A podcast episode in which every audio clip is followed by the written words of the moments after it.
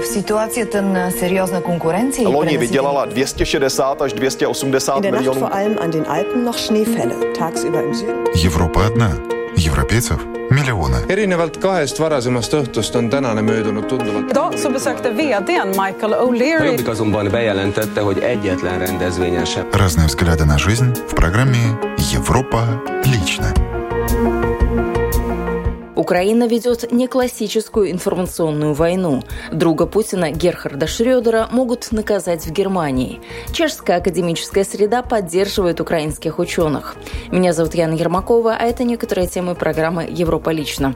Начнем с новостей, которые пришли из Финляндии. По словам председателя коалиционной партии Петери Орпа, парламентский комитет по обороне сейчас готовится ко всем угрозам, связанным с безопасностью Финляндии в период между подачей заявки и вступлением в НАТО, продолжит журналист телекомпании «Юля» Максим Федоров. Петтери Орпа был выбран председателем комитета по обороне. В интервью утренней программе Юле Уккесаму он сообщил, что до 10 мая комитет обнародует свое заключение по поводу правительственного доклада об изменениях в области безопасности, а также выразил надежду, что в середине мая Финляндия уже примет решение о вступлении в НАТО. По мнению Орпа, угрозы со стороны России во время рассмотрения вопроса о членстве в Альянсе необходимо учитывать, но не преувеличивать их. Я не верю в агрессию или прямое вооруженное нападение России на Финляндию.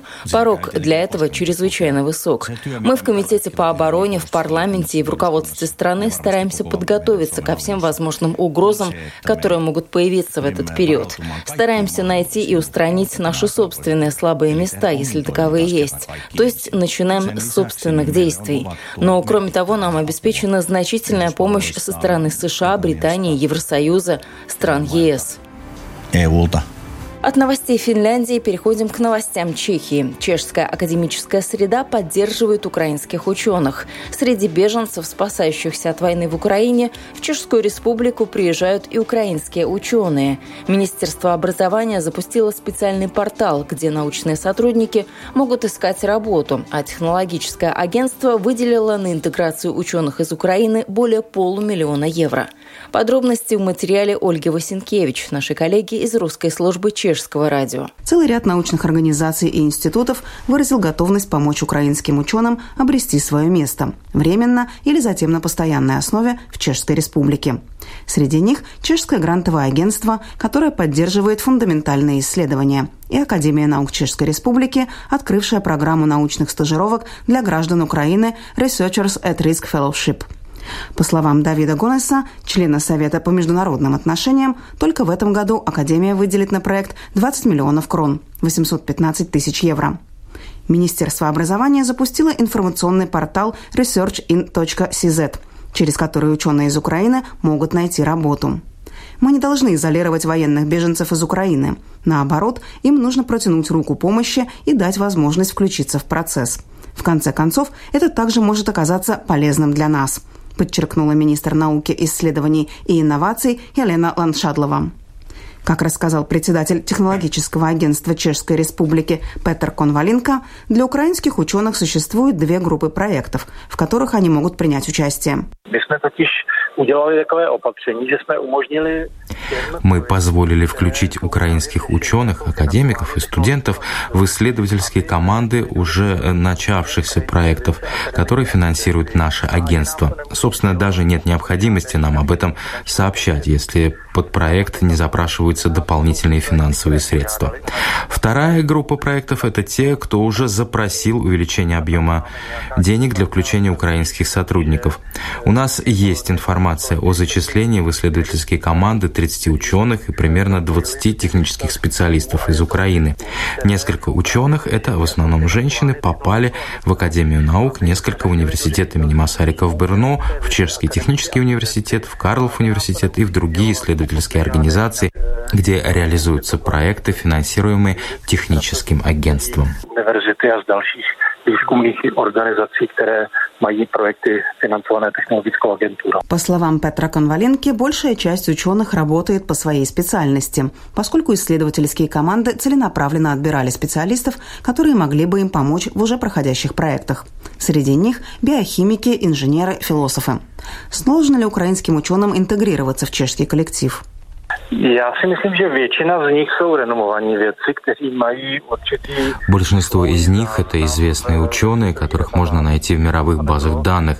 Также большая часть этих сотрудников свободно владеет английским языком. В наших научных коллективах это один из рабочих языков, поэтому языковой барьер не является проблемой.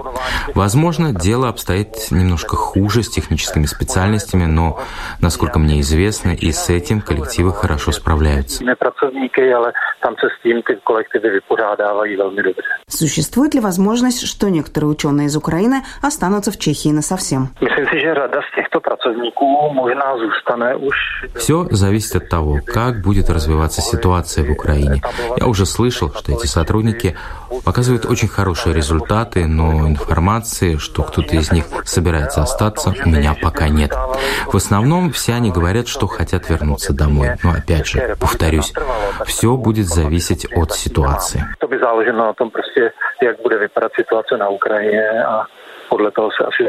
Заключает председатель технологического агентства Чешской Республики Петр Конваленко. Украинским исследователям также помогает ассоциация CheckPads in Science, которая занимается объединением чешских ученых за рубежом, но сейчас она сосредоточилась на помощи украинским ученым в Чешской Республике. Члены ассоциации используют личные контакты для поиска работы и, например, жилья для украинцев. В будущем мы также хотим уделять еще больше внимания привлечению украинских ученых в чешскую академическую сферу, комментирует Андрей Чернотик из ассоциации CheckPads in Science. Десятки академических сотрудников из Украины работали в Чехии и до войны. Украинцы наряду с россиянами являются одними из самых частых иностранных студентов в чешских университетах из-за пределов Европейского Союза. Те, кто учится в Чешской Республике, впоследствии часто устраиваются здесь на работу, чаще всего в областях естествознания и техники. Вы слушаете программу «Европа лично». Продолжаем и сейчас отправляемся в Германию.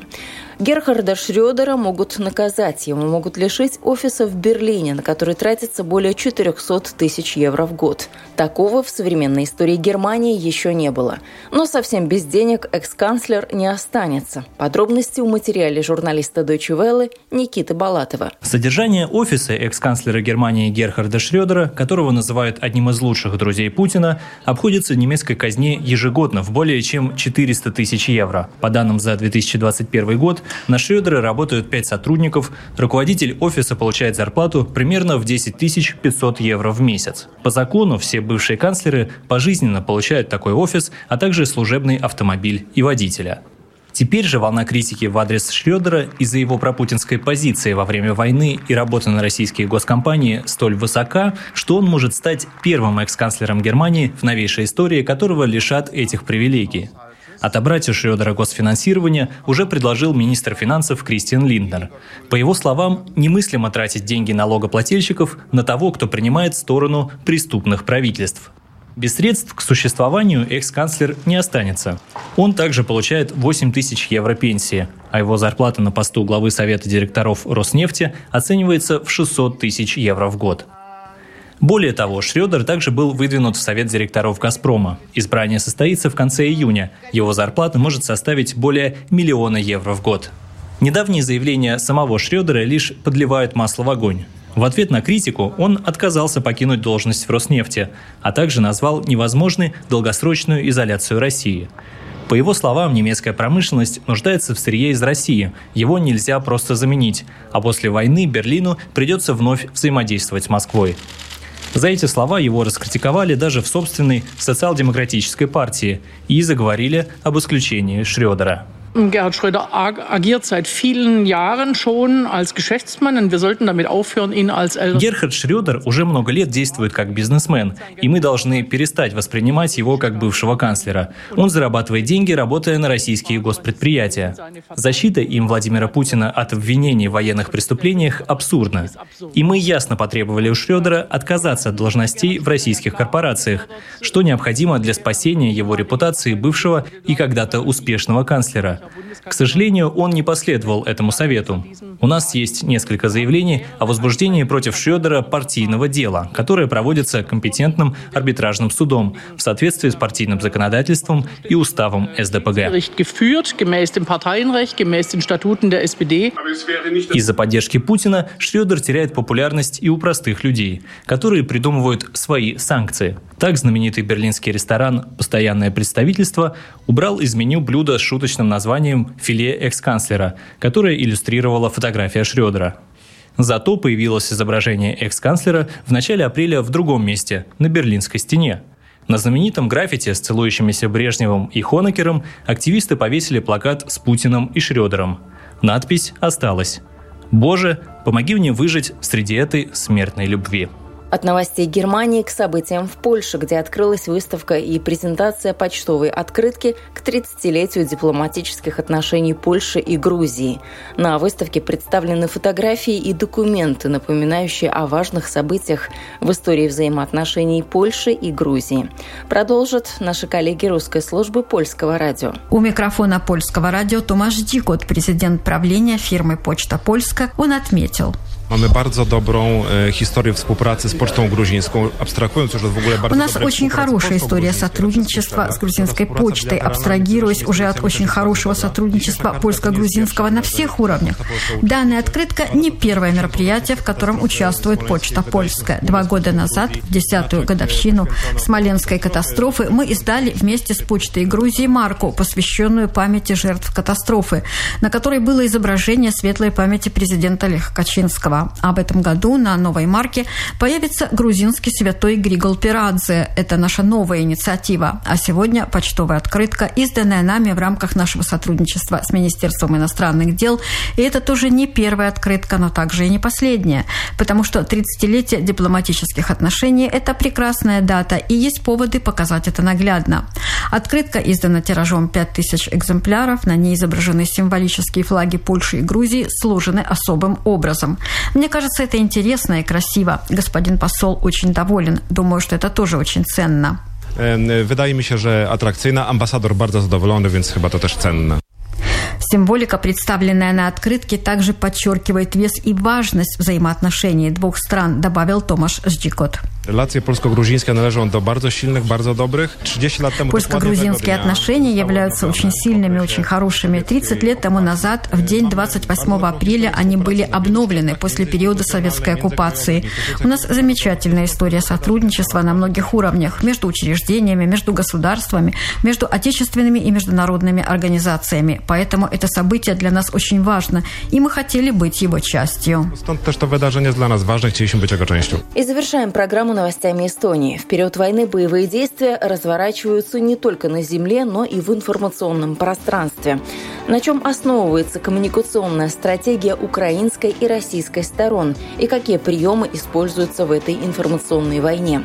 В интервью нашим коллегам русской службы эстонского радио эмерит профессор Тартусского университета Марию Лауристин заявила, что Украина ведет не классическую информвойну.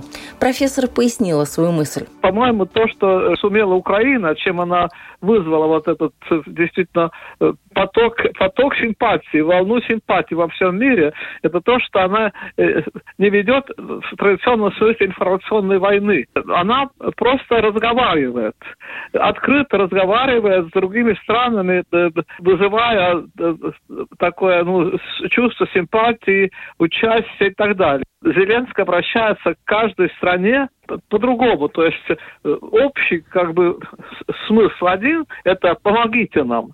А мотивация общение разное, которое показывает знание другой культуры, ценности, обращение к лидерам, имея в виду их ценности, их какие-то, скажем, интересы и так далее. С другой стороны, я сказала бы то, что у Зеленского действительно очень хорошая команда. То есть у него команда тоже творческих людей, часть из которых он работал на телевидении, которые умеют из этих данных действительно построить и довольно такую хорошо продуманную стратегию именно политического общения. Но в общем можно сказать, что эта украинская коммуникация, видимо, именно такая, видна такая, такое творческое начало.